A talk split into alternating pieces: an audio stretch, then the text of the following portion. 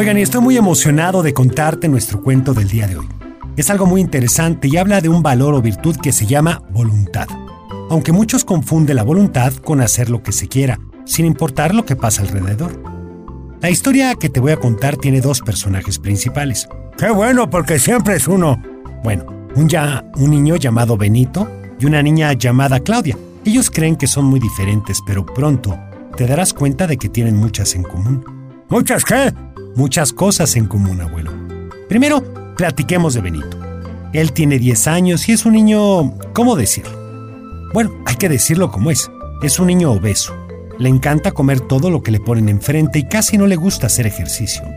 Él dice que así es feliz, pero en verdad no lo es, porque en la escuela nunca lo escogen para los equipos que se hacen a la hora del recreo, y siempre termina comiéndose una paleta extra, para fingir que en realidad no quería jugar. Los papás de Benito también son obesos, y desde que Benito dejó de tomar mamila, le enseñaron a comer platos llenísimos de comida. Siempre guisados fritos, y por supuesto no podía faltar el postre. A mí me encanta el postre, Teo. Bueno, pero cuando Benito tenía cuatro años, era capaz de comerse tres platos de sopa y cuatro piezas de pollo, acompañadas de puré de papa, pero si eran papas fritas era mucho mejor. El postre siempre incluía helado o pastel y un par de galletas cubiertas de chocolate. ¡Qué barbaridad! En un día me acabo todo eso. Bueno, ya me salté a la comida y no te he platicado del desayuno. Para darle de desayunar, la mamá de Benito se despertaba muy temprano. Le preparaba un licuado de plátano pero con helado de vainilla. Encima le ponía crema batida y le agregaba chispas de chocolate. Mientras Benito se baña, su mamá prepara hotcakes, unos seis para Benito y otros ocho para su papá. Entre cada hotcake pone un pedazo de mantequilla para que se vaya derritiendo. Para cuando Benito está sentado a la mesa, su mamá ya puso tres tipos de mermeladas diferentes, chocolate untable y miel de maple, para que Benito prepare cada uno de sus hotcakes. Además del mencionado licuado, ¿eh? ¡Qué barbaridad! Antes de que salga, le da una barra de granola, para que la vaya comiendo en el camino. Y cuando no come hotcakes le tocan unos huevos fritos encima de dos tortillas y le gusta comerse la yema del huevo con un virotito con crema. ¡Híjole! El lunch de Benito necesita una mochila aparte, pues siempre lleva leche con chocolate, de la que ya venden preparada, un jugo de fruta y un refresco pequeño, que siempre se toma después de deportes, un sándwich doble de jamón, queso, salchicha y jitomate, o una quesadilla y salchichas fritas, una bolsa de papas, diarios son diferentes, además de un chocolate de postre. ¡Hijo, qué bárbaro! Ya te conté cómo es la comida, pero a media tarde no puede faltar el paquete de galletas y en la noche le gusta cenar pan con mantequilla y un vaso grande de malteada de diferentes sabores. A la misma escuela a la que va Benito también asiste Claudia, una niña totalmente opuesta a él. Claudia no desayuna antes de salir de su casa, pues se levanta dos horas antes para bañarse y arreglarse. Desde un día antes, tiene afuera tres outfits para el día. ¿Cómo que outfits? Bueno, tres juegos de ropa, abuelo. Si de pronto el clima llega a cambiar, ella ya está preparada para vestirse. Cada uno de ellos combina la perfección, desde el moño que se pondrá en la cabeza, pasando por los aretes y anillos, hasta los zapatos adecuados para pantalón, falda, capri o pants, porque cada uno debe de llevar un calzado diferente. Claudia se peina sola y a sus 10 años ya le encanta alaciarse el cabello. Le pidió a su papá que le comprara la alaciadora más reciente, aquella de los comerciales que logra que hasta el pelo de un French Poodle se vuelva tan lacio como el de un chimpancé. Además, cada que se peina con su ultramoderna alaciadora, va añadiendo a su cabello un brillo espectacular que se ve a 100 kilómetros a la redonda, así como un perfume que atrae la envidia de toda persona que pasa junto a ella. Es súper cool. Por eso, cuando es hora de irse, Claudia no tiene tiempo ni de tomarse un jugo. Bueno, además en su casa nunca hay jugo fresco. A su mamá siempre se le olvida ponerle lunch, así que no lleva comida a la escuela. Casi nunca. Y como a la hora del recreo tiene tantas cosas que platicar con sus amigas, no le da tiempo de comprarse nada. Entonces no come nada. Pues no, abuelo. Cuando llega a su casa después de la escuela casi nunca hay nadie. A veces se asoma al refrigerador, pero la verdad es que le da flojera calentar la comida así que prefiere tomar un chicle y masticarlo hasta que el estómago deje de gruñirle. Por las noches no cena, pues es por todos bien sabido que una mujer delgada no debe consumir nada después de las 6 de la tarde, ni siquiera agua. así que nunca ha salido a cenar con sus papás. Bueno, algunas veces a su papá se le ha ocurrido invitarlas a cenar, a ella y a su mamá. Antes de que Claudia pueda responder, su mamá empieza a decirle que cómo se le ocurre, que si él quiere que vaya solo. Pero las mujeres no deben de cenar, así que solo observa a su papá salir solo y regresar bastante contento, todavía terminándose un postre. Una jericayita o un arroz con leche, Teo. Bueno, ese es bueno. Claudia y Benito están en el mismo salón, pero nunca de los nunca se les ha ocurrido hablarse. Claudia piensa que Benito es un irresponsable que quiere terminarse toda la comida del mundo en un día. Y Benito piensa que Claudia es una flaca más, parecida a un lápiz que nada. ¿A un qué, Teo? A un lápiz, abuelo. Así que, si se llegan a voltear a ver, de inmediato cambia la mirada, con tal de ni siquiera saludarse. Un día llegó a la escuela una doctora que les iba a platicar de nutrición, pero todos los niños estaban hablando mucho y no le estaban poniendo atención. Entonces la doctora decidió que ellos tendrían que hacer la investigación sobre hábitos alimenticios en pareja. Y cuando ya estaban eligiendo a sus parejas, ella dijo, momentito, las parejas las decido yo. Conforme iba haciéndolas, las posibilidades se acababan y Claudia pensó que lo peor que le podía pasar era que la pusieran con Benito. Cerró los ojos para pedir que no le tocara cuando escuchó. Por supuesto, Claudia y Benito. Es correcto, abuelo. No era posible, pero como ella no quería una mala calificación, aceptó. Ese mismo día, se reunieron a planear su tarea. Cuando Benito llegó, Claudia ya tenía todo el plan hecho. Irían a visitar una clínica de control de hábitos y entrevistarían a la gente que estaba ahí. Benito le dijo, sí, como sea, pero ¿por qué no lo haces tú y pones mi nombre en el trabajo? Claudia se enojó y le dijo que no, que tenían que hacerlo juntos, así que se pusieron a caminar para llegar.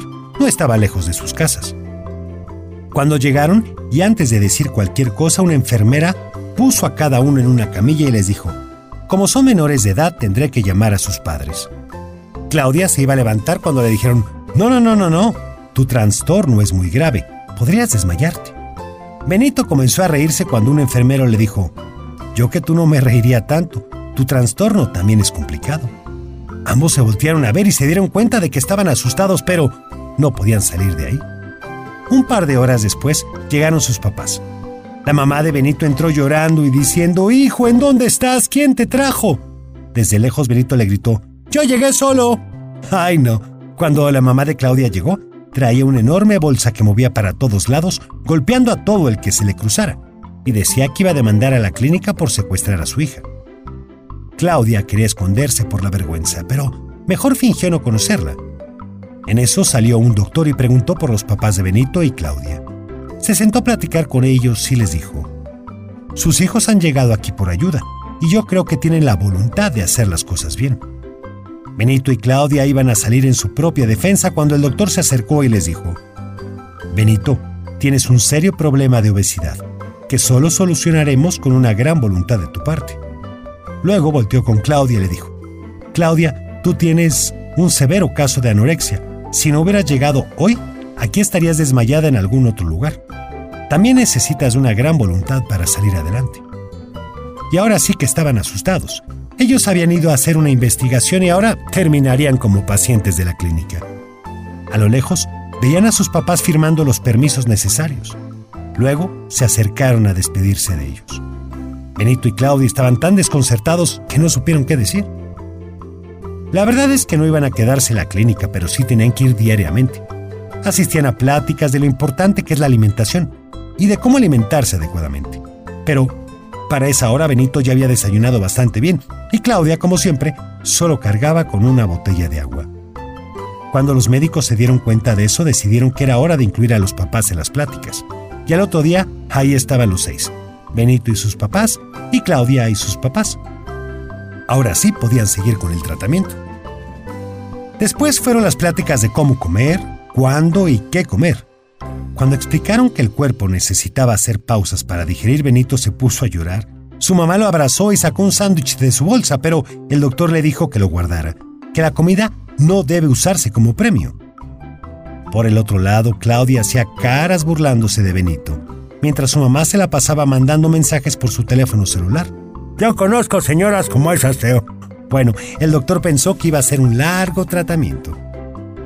Justo en ese momento se atravesaron las vacaciones de verano. Así que el doctor tuvo la idea de mandar a las dos familias de vacaciones juntas. Cuando oyeron la noticia de vacaciones pagadas se pusieron felices, pero cuando descubrieron que tendrían que compartir cabaña, empezaron a preocuparse. El primer día fue desastroso. La familia de Benito ocupaba la cocina todo el día y la mamá de Claudia se quejaba del constante olor a grasa. La mamá de Benito obligaba a comer a Claudia y la mamá de Claudia tiraba la comida a escondidas. Un par de días después, llegó el doctor a la casa y vio que todo estaba igual. Así que les dijo, Veo que a ustedes lo que les falta es voluntad. Todos se quedaron callados y les dijo, les voy a dar los pasos a seguir para que obtenga la voluntad de mejorar sus hábitos. Benito y su familia, ustedes siempre están pensando en comida y lo primero que tienen que hacer es dejar de pensar en eso. Jueguen, hagan deporte, distraigan su mente y en el momento en que quieran ir a comer deténganse. Piensen en la hora que es, piensen que acaban de comer y es necesario esperar. Luego analicen lo que van a comer ¿Es bueno o malo para mi salud? ¿Realmente necesito comerlo? Luego decidan si lo necesitan o no.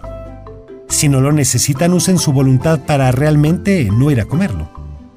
Del otro lado, la mamá de Claudia y ella se rían de Benito y su familia, mientras su papá la regañaba y les pedía que se callaran. Por supuesto, ya me imagino. Entonces el doctor llegó con la familia de Claudia y les dijo, Ustedes también necesitan voluntad. Claudia, necesitas dejar de verte tanto en el espejo. Benito no se aguantó las ganas y le gritó, ¿por qué un día lo vas a romper? El doctor le pidió que no le hiciera caso y continuó. Claudia, tú debes de pensar que no todo lo que consumas te va a engordar. Además estás tan delgada que no tienes energía para hacer ejercicio. Y si te caes, seguramente te romperías un hueso porque están muy débiles. Comer no es un castigo, es una forma de darle a tu cuerpo todos los nutrientes que necesitas se levantó y les dijo que tenían una tarea y esa tarea era que, esa noche, las dos familias ejercitarían la voluntad como les había dicho. Lógicamente las primeras horas fueron complicadas. A Benito le tuvieron que poner un cascabel en la mano para oírlo cada vez que se acercaba al refrigerador o a la alacena. Y a Claudia tuvieron que quitarle la alaciadora como amenaza para que comiera. Aunque fuera una guayaba, pero pronto los papás se dieron cuenta de que no solo estaban ayudando a sus hijos, sino que ellos mismos también estaban desarrollando su voluntad. Algo que no habían hecho en muchos años, porque los papás de Benito habían decidido comer sin pensar en las consecuencias, y los papás de Claudia habían decidido cuidar su imagen más que en sentirse bien. Las familias terminaron las vacaciones en armonía. Benito ya no asaltaba el refrigerador cada cinco minutos y Claudia ya no tiraba la comida por la ventana pero todavía tenían mucho por aprender.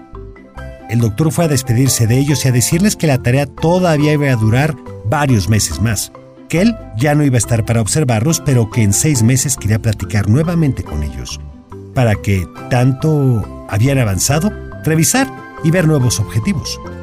Benito y Claudia regresaron a la escuela. Ambos pensaron que lo más difícil iba a ser escuchar las burlas y las preguntas de sus amigos, y por supuesto, así fue.